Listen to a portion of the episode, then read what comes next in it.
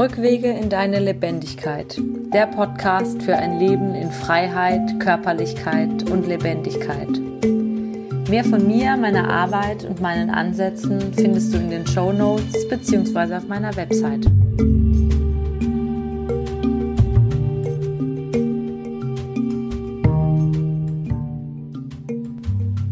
Ja, wie schön, dass du da bist. Und lass uns am besten gleich starten. In dieser Episode geht es um das, wie ich finde, sehr, sehr spannende Thema leisten und richtig sein wollen. Ich behaupte einfach mal frech, dass jeder Mensch, du kannst das sehr gerne überprüfen für dich, der dieselbe Muttersprache ähm, spricht oder versteht wie ich, sich mit diesen Themen oder mit diesem Thema verbinden kann. Und vielleicht ist es ja spannend, was ich ähm, dazu zu sagen habe für dich. Wie in der Folge davor geht es dabei weniger um etwas, was nur du individuell, also in deiner Biografie erlebt hast, sondern vielmehr um etwas, was jeden betrifft, der Teil unserer westlichen Kultur und Leistungsgesellschaft ist. Das Leisten und richtig sein wollen, beziehungsweise besser gesagt müssen, sind meiner Meinung nach die Folgen beziehungsweise auch Symptome von der Tatsache, dass wir ja im Laufe unseres Aufwachsens dazu gezwungen waren, unsere Lebensenergie zu unterdrücken und das heißt für mich auch unsere Natürlichkeit aufzugeben. Deswegen nochmal ein kurzer Rückblick, falls du die Folge davor nicht gehört hast. Drücke am besten jetzt kurz auf Pause und hole das nach. Ja, in der vorherigen Episode habe ich ein bisschen über unsere gesellschaftliche, in Anführungszeichen, Normalität gesprochen. Und ich habe dir versucht, Einblicke zu geben, inwieweit hierbei meines Erachtens nach strukturelle Gewalt am Werk ist. Ja, es ging also im weitesten Sinne darum, mm, was mit unserer Lebensenergie passiert, wenn wir in dieser Kultur aufwachsen. Und das ist zwangsläufig, meiner Meinung nach, zu einer Entfremdung von uns selbst kommen muss. Wirklich muss. Wenn wir heutzutage einigermaßen, ja, klarkommen wollen in dieser Welt.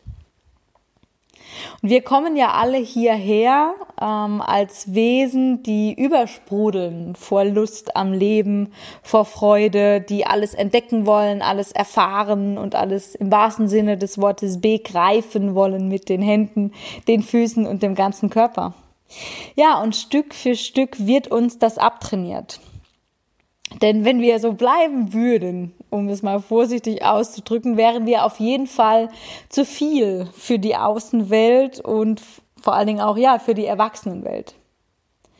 Und ich weiß absolut nicht, was du gehört hast von deinen Eltern, von deinem Umfeld, ob du zu leise warst, zu laut, zu frech, zu klein, zu groß, zu langsam, zu schnell, zu schüchtern, zu was auch immer. Aber ich glaube, du kannst dich damit verbinden, wir waren definitiv zu viel und auch zu intensiv für die Außenwelt. Wir haben zu viel gelacht, zu viel gesungen, zu viel Geräusche und Töne gemacht. Ich meine, ja, wenn du mittlerweile durch die Straßen gehst und äh, fröhlich vor dich hinsingst, tanzt oder den Weg entlang hüpfst, dann wirst du definitiv angeschaut, als seist du verrückt. Kannst du sehr gerne mal ausprobieren. Das einzig Verrückte ist in Wahrheit jedoch, dass wir das eben nicht mehr machen. Ja, jedenfalls wurde unser Spektrum an Verhaltensweisen, an Geräuschen, an spontanen Ausdrücken immer enger. Und das heißt insbesondere die, ja, ich würde sagen, die wilden, freien, instinktiven Aspekte von uns und in uns wurden immer weniger. Und das betrifft kollektiv Frauen noch ein Stück mehr als Männer.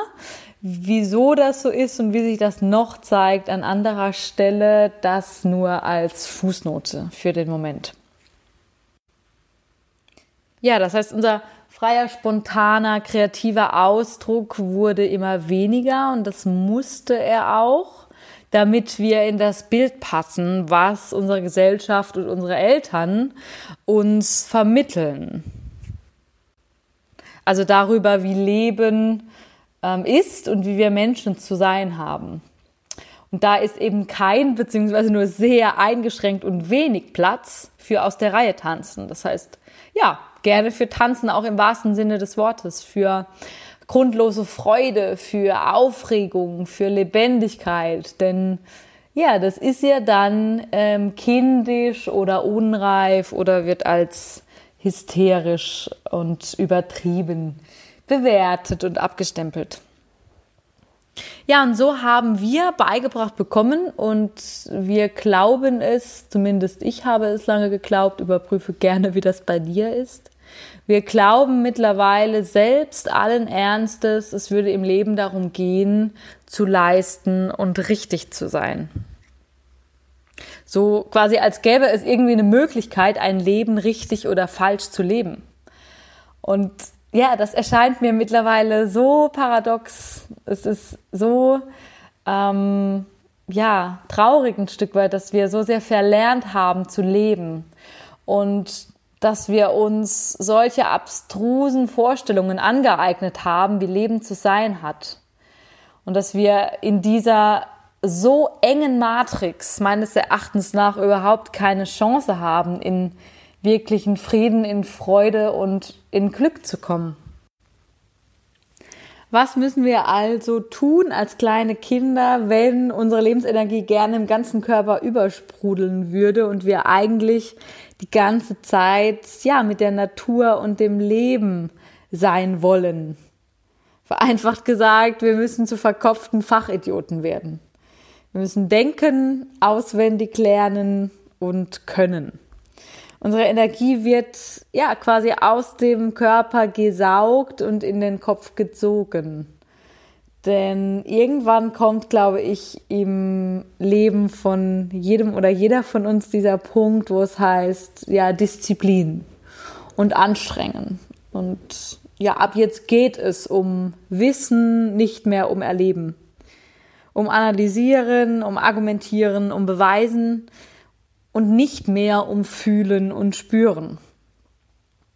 Ja, und dann wundern wir uns zehn Jahre später oder 15, 20, wie auch immer, dass wir nur noch verkopft und rational sind, alles nur durchdenken, aber nichts mehr fühlen und gefühlsmäßig total leer sind, beziehungsweise Leere spüren dass wir unsere Gedanken kreisen und auch unser Grübeln nicht mehr in Anführungszeichen wegbekommen und äh, dass es immer mehr Depressionen und auch Angststörungen gibt.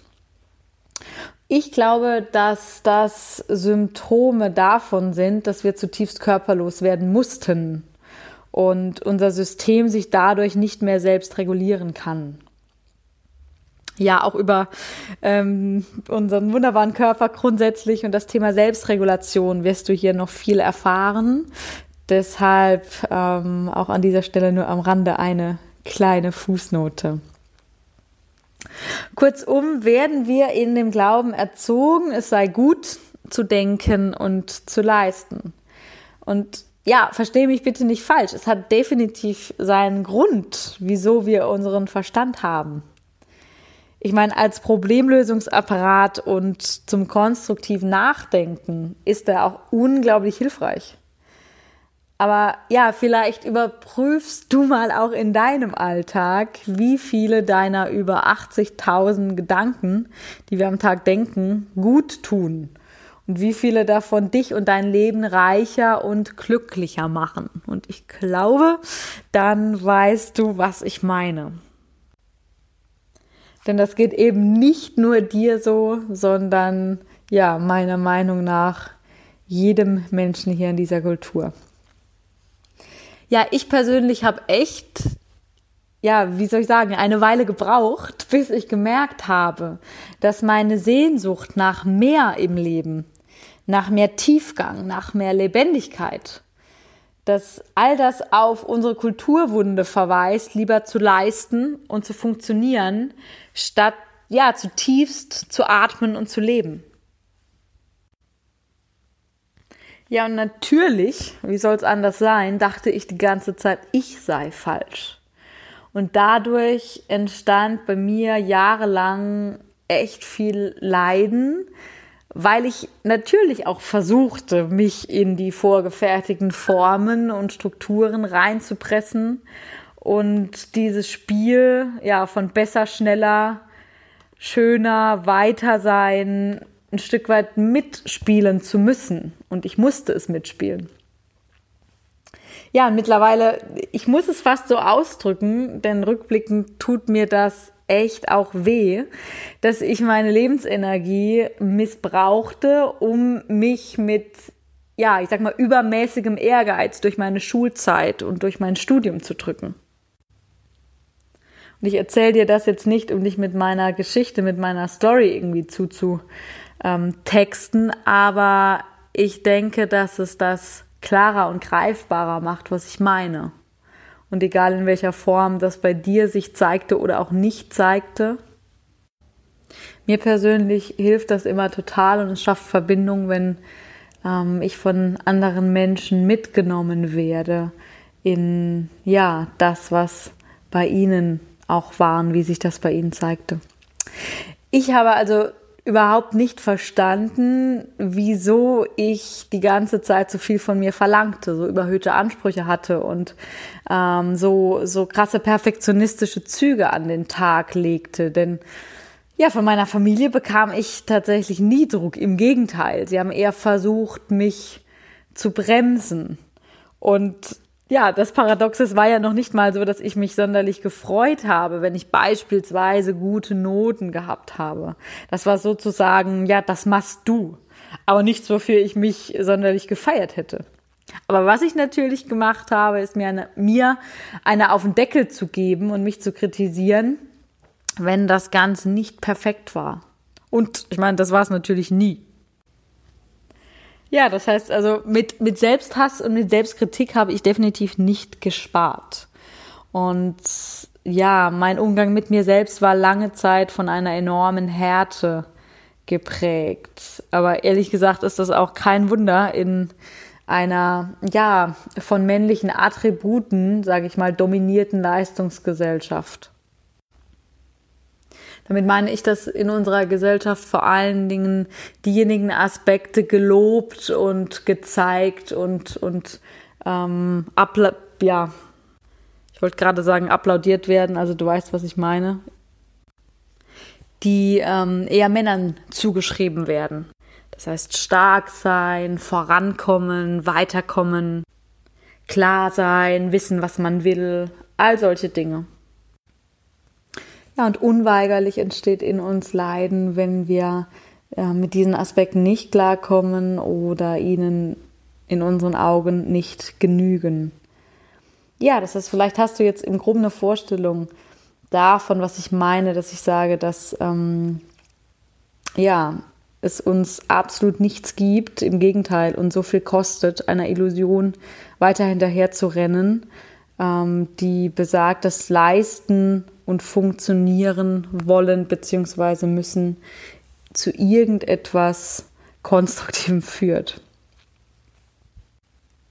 Tragischerweise, obwohl wir alle damit rumrennen, bevor wir quasi durchschauen, dass es ein kollektives Traumasymptom ist und dass deine Unzufriedenheit und dein Frust mit dem dich irgendwohin rein zu, reinpressen zu müssen, was gar nicht dir entspricht, ähm, bevor wir checken und kapieren, dass das Recht hat, gehen wir meistens mit dieser Wut und dieser Kraft und dieser Gewalt nach innen und richten sie gegen uns selbst.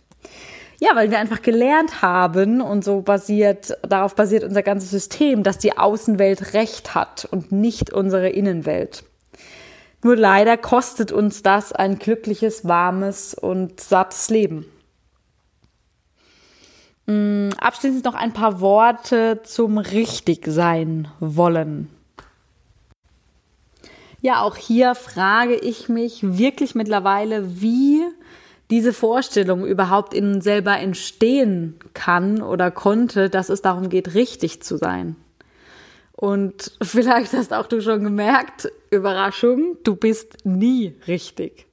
Egal, was du tust oder was du auch nicht tust, was du erreichst oder ähm, auch nicht erreichst, es hört in diesem Sinne nicht auf, als dass es immer jemanden gibt und immer etwas gibt, ähm, das noch besser ist, das erstrebenswerter ist oder jemand, der, was weiß ich, schöner, schlanker, klüger ist, was auch immer dich da antriggert, um was es dir persönlich scheinbar oberflächlicherweise geht. Und selbst wenn du dann dieses oder jenes erreicht hast, dann, dann kommt einfach das nächste. Und ich habe irgendwann gecheckt, dass es nicht um den Inhalt geht, also um die Inhaltsebene, sondern um den Effekt. Dass ich offensichtlich ja Gefallen daran habe oder daran haben muss, mich schlechter dastehen zu lassen. Hm. Ja, wieso? Weil ich in der Tiefe einfach nicht glaube, dass ich per se gut bin. Was meine ich damit? Ähm, ja, ich bin grundsätzlich Fan davon, nicht an der Oberfläche rumzudoktern und mich und dich, ehrlich gesagt, mit irgendwelchen Tipps zu versorgen, wie du dir in drei Schritten neue Gedanken machst, dann ist alles gut, zum Beispiel. Also entschuldige, das war vielleicht jetzt etwas zynisch formuliert, aber ja, ich bin viel mehr Fan davon, an die Wurzel zu gehen und den Dingen relativ klar ins Gesicht zu blicken. Und meiner Meinung nach ist der einzige denkbare Grund, wieso kollektiv in dir und in mir die Idee entstehen konnte, wir müssen richtig sein, der ist, dass wir uns abgrundtief falsch fühlen. Hm. Ich wiederhole das nochmal. Wir fühlen uns individuell und kollektiv abgrundtief falsch es ist ja sicherlich nicht so, dass wir ja, es uns einfach ausgedacht haben, dass es ums Funktionieren geht, weil wir Lust dazu haben, weil das besonders viel Spaß macht. Wir haben auch nicht einfach spontan aus Lust und La Laune entschieden, ähm, dass wir das Richtigsein jetzt zum Ideal erklären. Das ist sicherlich nicht aus der Freiwilligkeit entstanden, sondern vielmehr aus einem sehr, sehr tiefen und schmerzhaften transgenerationalen Trauma. Ich schmeiß den Begriff für den Moment einfach mal rein. Er wird noch sehr, sehr oft fallen und ich werde ja an der einen oder anderen Stelle genauer darauf eingehen. Für jetzt allerdings einfach nur ja der Punkt, dass wir uns aus der Angst heraus, weil wir in einem Überlebensmodus gefangen sind, dass wir aus diesem Modus heraus erfunden haben, es würde hier in diesem Leben um richtig sein und um funktionieren und um funktionieren gehen. Das sind also meiner Meinung nach Traumasymptome. Ja, was heißt das jetzt für dich und mich?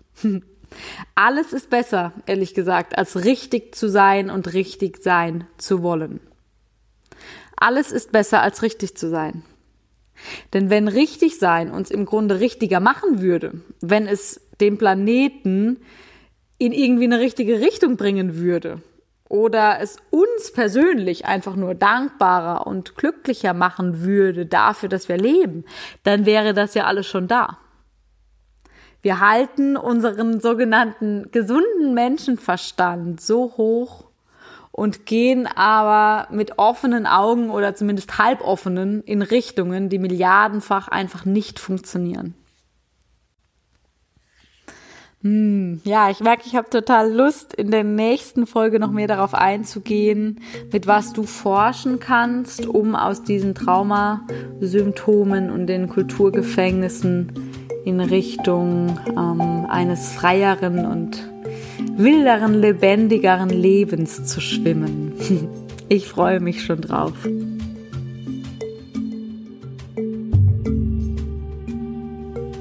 Danke für dein Zuhören und dein Dasein in unserer Menschenherde. Lass uns vibrieren, heilen und leuchten auf unserem Weg.